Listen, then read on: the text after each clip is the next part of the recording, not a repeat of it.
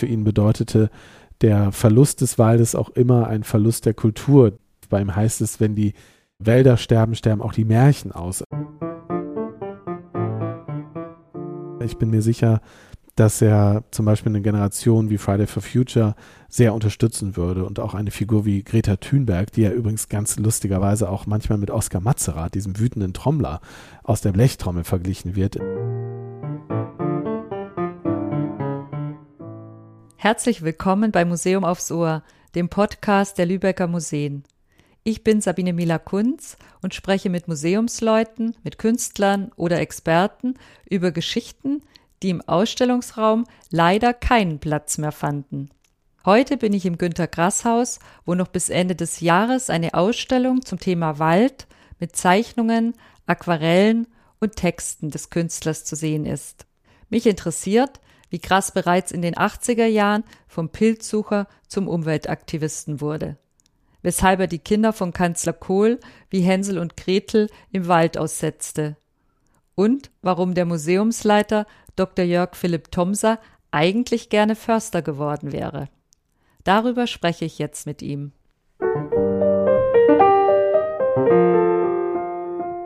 Herr Thomser, Ihre neue Ausstellung trägt ja den Titel Into the Trees.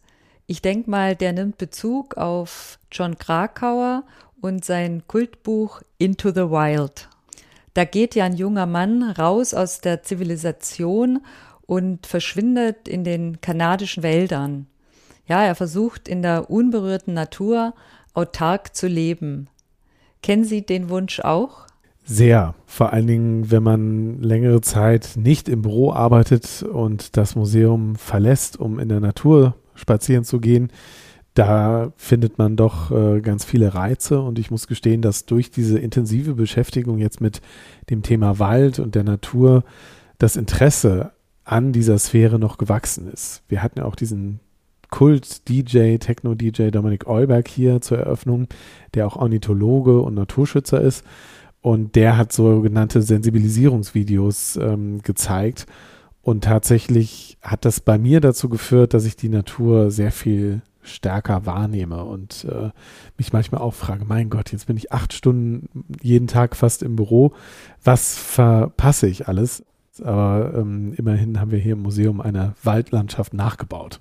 Sie sind ja nun Literaturwissenschaftler geworden, haben mir aber im Vorgespräch äh, erzählt, dass Sie auch damals liebäugelten, Förster zu werden. Warum?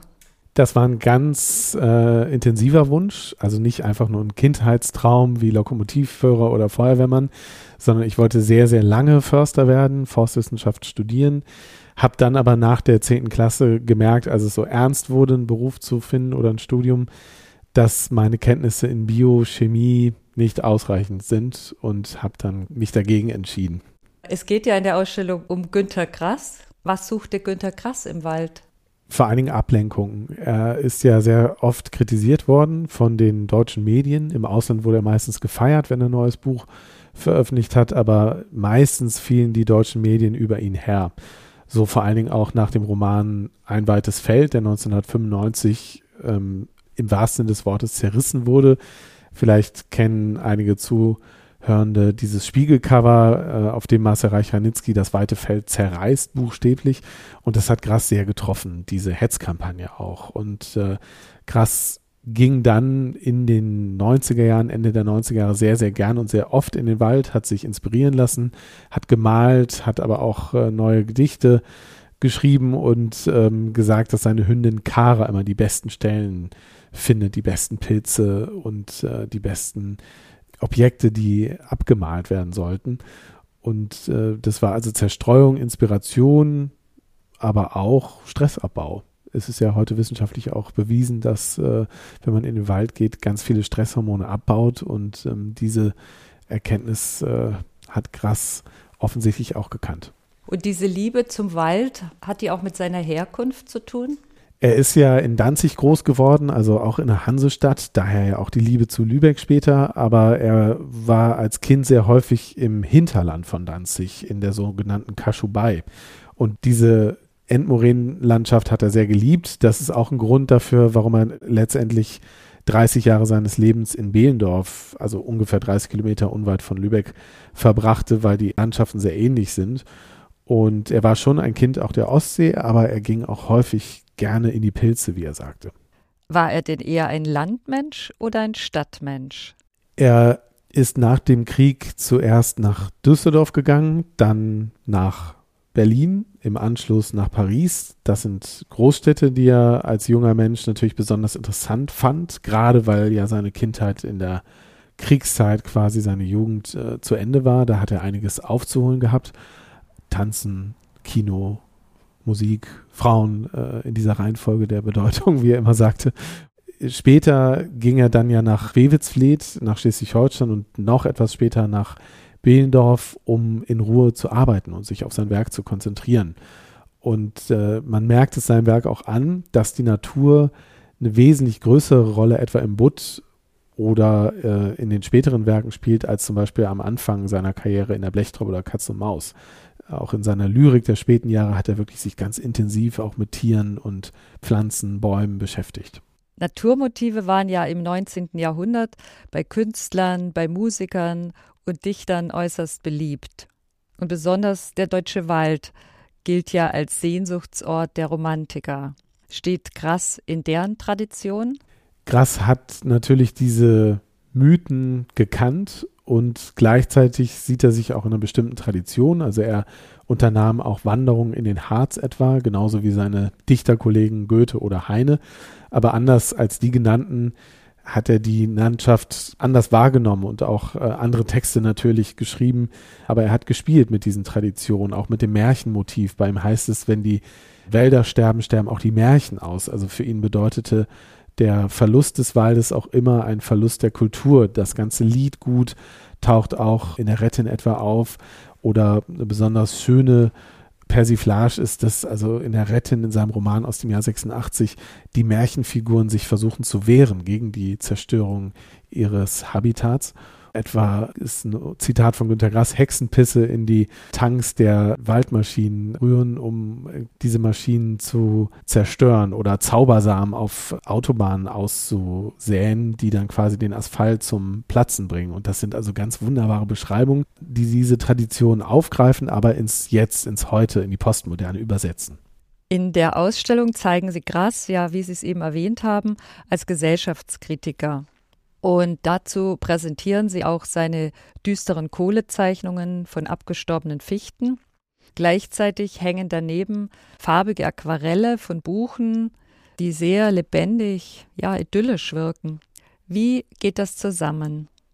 Das sind unterschiedliche Schaffensperioden. Er hat in den späten 80ern, Anfang der 90er Jahre die Verwüstung der Wälder durch diese heftigen Orkane versucht im Bild mit sibirischer Reiskohle festzuhalten. Das sind sehr düstere ähm, Bilder, die er in einem Band, der Totes Holz heißt, der Name ist da Programm, äh, integriert hat. Und in diesem Bildtextband mixt er quasi diese Kohlezeichnung mit teilweise sehr bitterbösen Zitaten. Etwa nimmt er diesen ADAC-Slogan Freie Fahrt für freie Bürger aufs Korn oder er spiegelt auch die Zeichnung mit dem Waldzustandsbericht des äh, Ministeriums.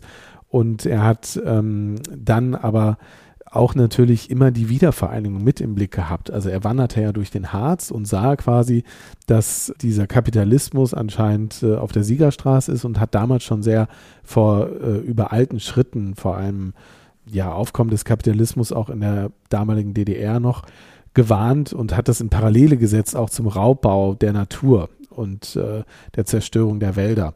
Und später dann in den 90ern sind die wunderbaren Aquarelle entstanden, die Sie gerade erwähnt haben. Das war dann vor allen Dingen nach dem Roman Ein weites Feld, die ihn ermuntert haben, diese schrecklichen äh, Rezensionen wieder den Farbkasten äh, in die Hand zu nehmen, zu öffnen und zu aquarellieren, um sich auch abzulenken. Das ist also wirklich wie ein Hobbymaler. Der hat gar nicht diese Aquarelle jetzt für den großen Kunstmarkt ähm, gemalt, sondern tatsächlich für sich selbst hauptsächlich. Sie sagen, dass Grass damals den Raubbau an der Natur anprangerte. Wie ist er zum Umweltschützer geworden? Ganz wesentliche Komponente, die also zu einer intensiveren Beschäftigung mit dem Thema Naturschutz geführt hat, sind seine Weltreisen. Also er ist nach Asien gereist, nach Afrika, nach Südamerika und da war er fassungslos, wie auch teilweise mit deutschen Maschinen, die Firma Stiel etwa, die große Waldrodungsmaschinen herstellen, dass da der Urwald ähm, abgeholzt wird oder in Afrika die wenigen vorhandenen Bäume noch verfeuert werden. Und das hat bei ihm auch einen äh, Prozess in Gang gesetzt, der sich sowohl in seiner Literatur als auch in seinen zahlreichen gesellschaftspolitischen Reden widerspiegeln. Und wenn man die heute liest, denkt man, das kann nicht wahr sein, dass wir das damals vor 40 Jahren alles schon wussten und die Fortschritte sehr rudimentär sind. Er war sehr früh ein Naturschützer, hat auch die Deutsche Umweltstiftung etwa mit Heinrich Böll Anfang der 80er Jahre gegründet. Hat er da noch andere Mitstreiter oder stand Grass mit seinem Engagement relativ allein da unter den Schriftstellern und Künstlern? Ich habe so in Erinnerung, dass er in seinem Buch beim Häuten der Zwiebel beschreibt er sich ja als Einzelgänger, zumindest in seiner Kindheit und Jugend. Er hat später Lesen ohne Atomstrom unterstützt. Das war ein Projekt, was äh, ganz klar gegen den Konzern Vattenfall in Hamburg gerichtet war. Die haben ein großes Literaturfestival finanziert und Grass hat ein alternatives Festival mit einigen Künstlern, wie etwa auch Nina Hagen oder auch Schriftstellern wie Feridun Saimoglu unterstützt, wo eben quasi äh, auch gesellschaftspolitisch mehrere Leute sich gegen den Atomstrom engagiert haben. Aber das war keine Massenbewegung, komischerweise. Also es ist interessant, die Beobachtung von Ihnen, weil Grass es nicht geschafft hat oder auch andere Schriftsteller, ähm, so eine Bewegung zu entfachen, wie, wie es vielleicht bei der Unterstützung für Willy Brandt geschah. Da gab es ja eine ganz breite Schicht von Intellektuellen und Schriftstellerinnen und Schriftstellern, die Willy Brandt und seine SPD unterstützt haben. Das war im Bereich des Umweltschutzes so in der Form nicht der Fall. War denn krass, als er 2015 starb, desillusioniert eigentlich von der Politik, von dem, wie der Umweltschutz vorankam? Was sehr schön ist, das äh, kommt in einem Film von Peter Wohleben, den man auf unserem YouTube-Kanal sehen kann, ähm, sehr stark raus. Was mir gar nicht so bewusst war, ist, dass Peter Wohleben in diesem Band Totes Holz die Wut spürte, die Grass hatte. Ähm, das habe ich gar nicht so wahrgenommen, aber es stimmt. Das äh, sieht man vor allen Dingen in den großen Kohlezeichnungen. Und diese Wut hat ihn bis zum Tod begleitet und er hat immer wieder einen Rat von Max Frisch beherzigt, nämlich bis zum Ende seines Lebens zornig zu bleiben und nicht altersmilde zu werden. Und äh, insofern, ja, ist er wirklich an den Themen rangeblieben, auch für mich sehr überraschend, wie aktuell bestimmte ähm, Zitate von ihm sind. Etwa hat er über Afghanistan gesagt, der von Anfang an verlorene Krieg in Afghanistan. Und jetzt wissen wir, der Krieg ist tatsächlich verloren gegangen. Und das hat er tatsächlich auch in einem Zeitraum gesagt, als es ganz gute Fortschritte auch in dem Land gab.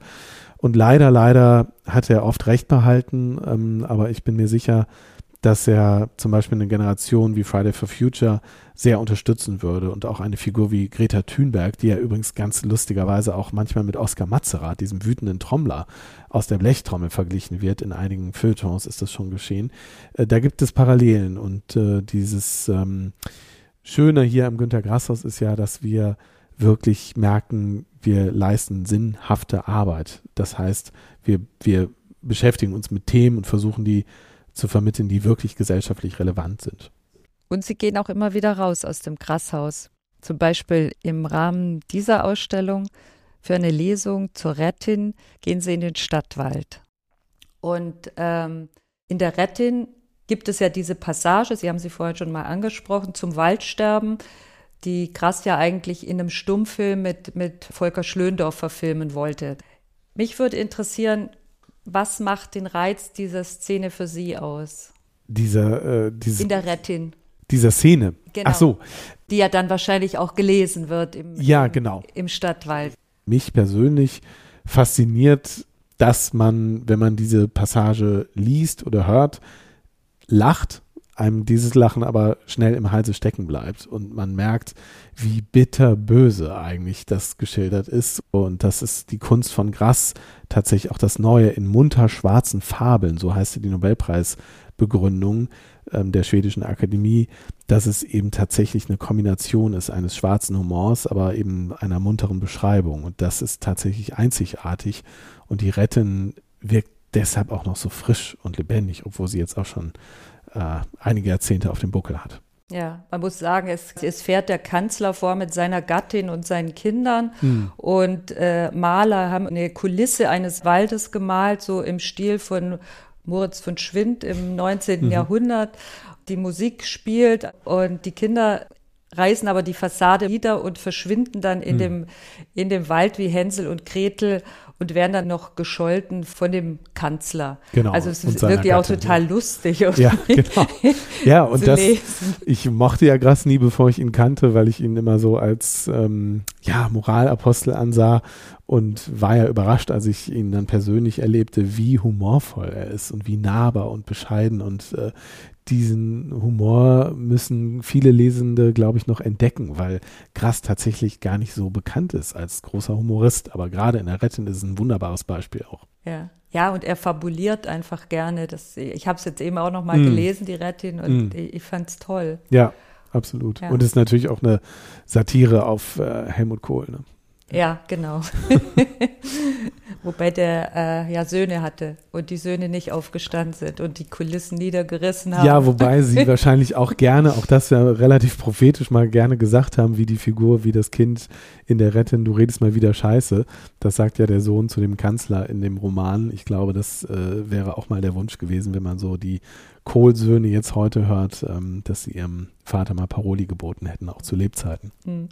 Glauben Sie denn, dass die Besucher im Stadtwald, wenn dann die Rettin gelesen wird, aufatmen werden und sagen, ach, zum Glück ist es ja doch nicht so gekommen, hier jetzt in dem idyllischen Stadtwald?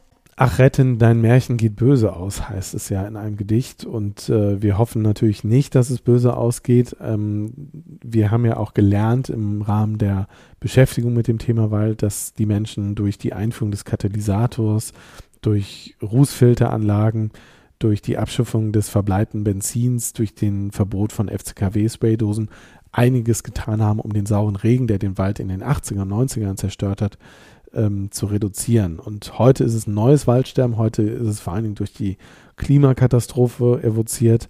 Und wir alle können nur hoffen, dass äh, wir das aufhalten, aber es braucht eben den gesellschaftlichen Druck von Intellektuellen, aber auch von Gruppen wie äh, Parteien, Kirchen, Friday for Future und so weiter. Und ich bin der Meinung, dass auch die Kulturinstitutionen da einen stärkeren Beitrag noch ähm, leisten sollten als zuvor. Wenn Sie jetzt im Stadtwald spazieren gehen, ich nehme an, dass Sie das ab und zu tun, wären Sie dann doch gerne wieder Förster? Äh, die Sehnsucht bleibt. Herr Thomser, ich bedanke mich für das heutige Gespräch. Sehr gerne.